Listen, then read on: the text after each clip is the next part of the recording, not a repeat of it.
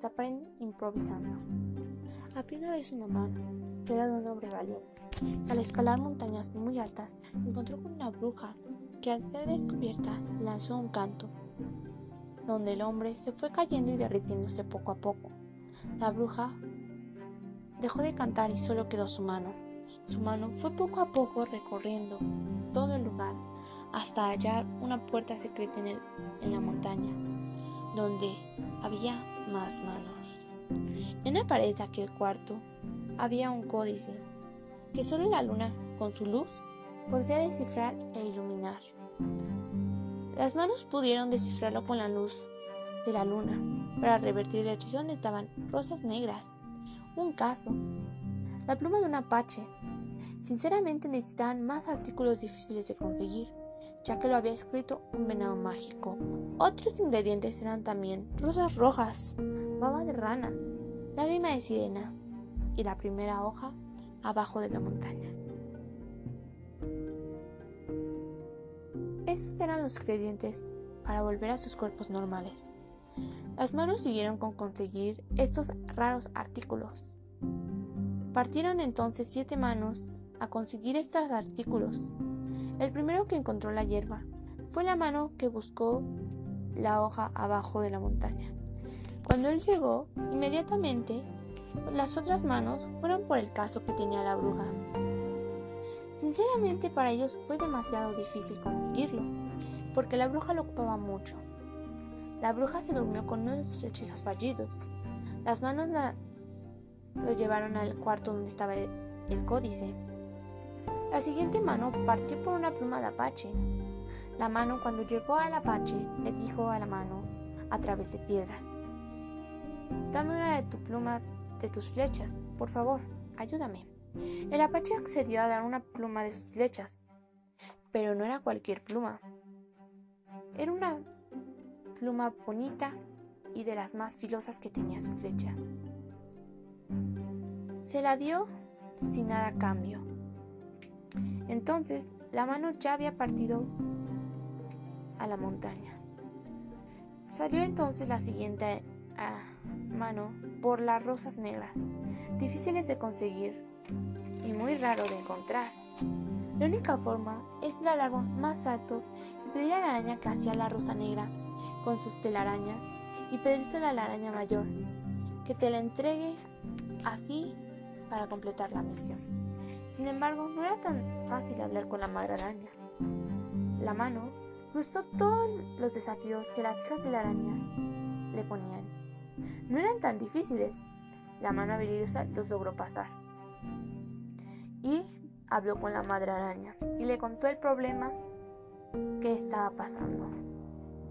Le explicó con una espina de nopal, explicándole la razón por la que la quería, la rosa. La araña accedió y a darle la rosa que ellos fabricaban en un año completo, a cambio de un frasco de escarabajos, su alimento preferido, o si no, también hormigas negras, para comer y producir más rosas negras. La mano corrió a la montaña porque no tenía mucho tiempo, ya que el hechizo no duraba mucho. Las tres últimas salieron juntas y se desviaron cada quien a su misión. Una fue al primer jardín de una aldea donde floreció una rosa muy roja y bonita. Esta misión fue muy fácil. Mientras tanto, las otras manos fueron por baba de rana y lágrima de sirena. La baba de rana igualmente la consiguió muy fácil, ya que la, la rana cuando comía moscas salía baba.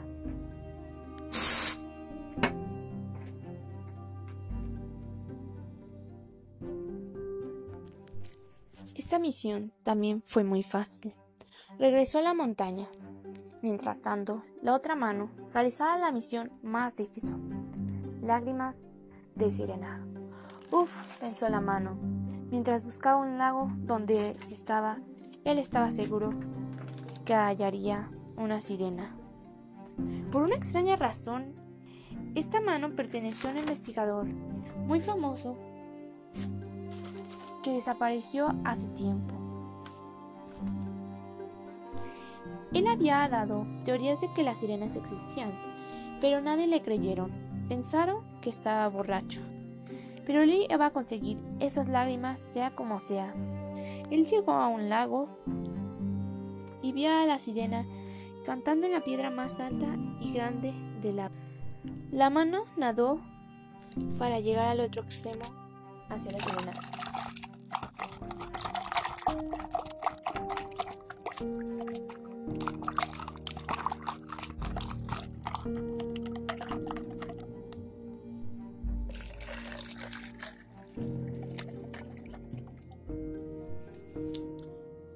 Cuando llegó a la sirena, la mano pensó, ¿cómo la haré? ¿Reír o llorar para que me dé una lágrima? La sirena muy linda y bella le sonrió con una mirada muy bella. La mano corrió empezó a recordar que a la sirena les gustaba mucho la música y la mano empezó a tocar música de esa.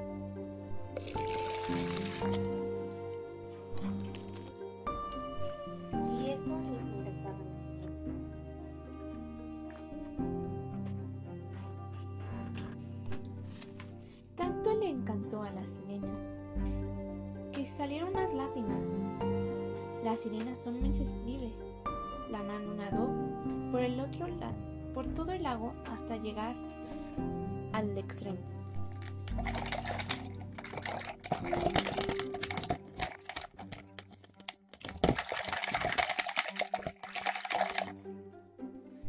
Después corrió sin parar para llegar a la montaña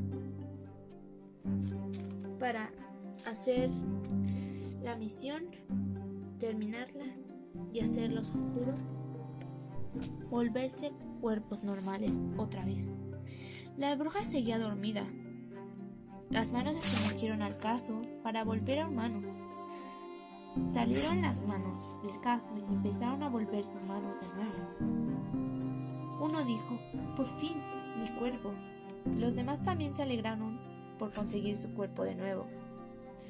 Una vez, todas las manos regresaron a sus cuerpos, a la bruja la amarraron y la lanzaron al caso, donde si no era para convertir, era para derretir cuerpos, pero eso no lo sabían los hombres. Pero cuando lanzaron a la bruja, se derritió y se esfumó. Los hombres se despidieron y cada uno partió a continuar su vida. Mi nombre es Arely Fernanda Pacheco Larcón, del grupo Primero B, Escuela José María Morelos Pavón, y este es mi proyecto de un podcast. Muchas gracias.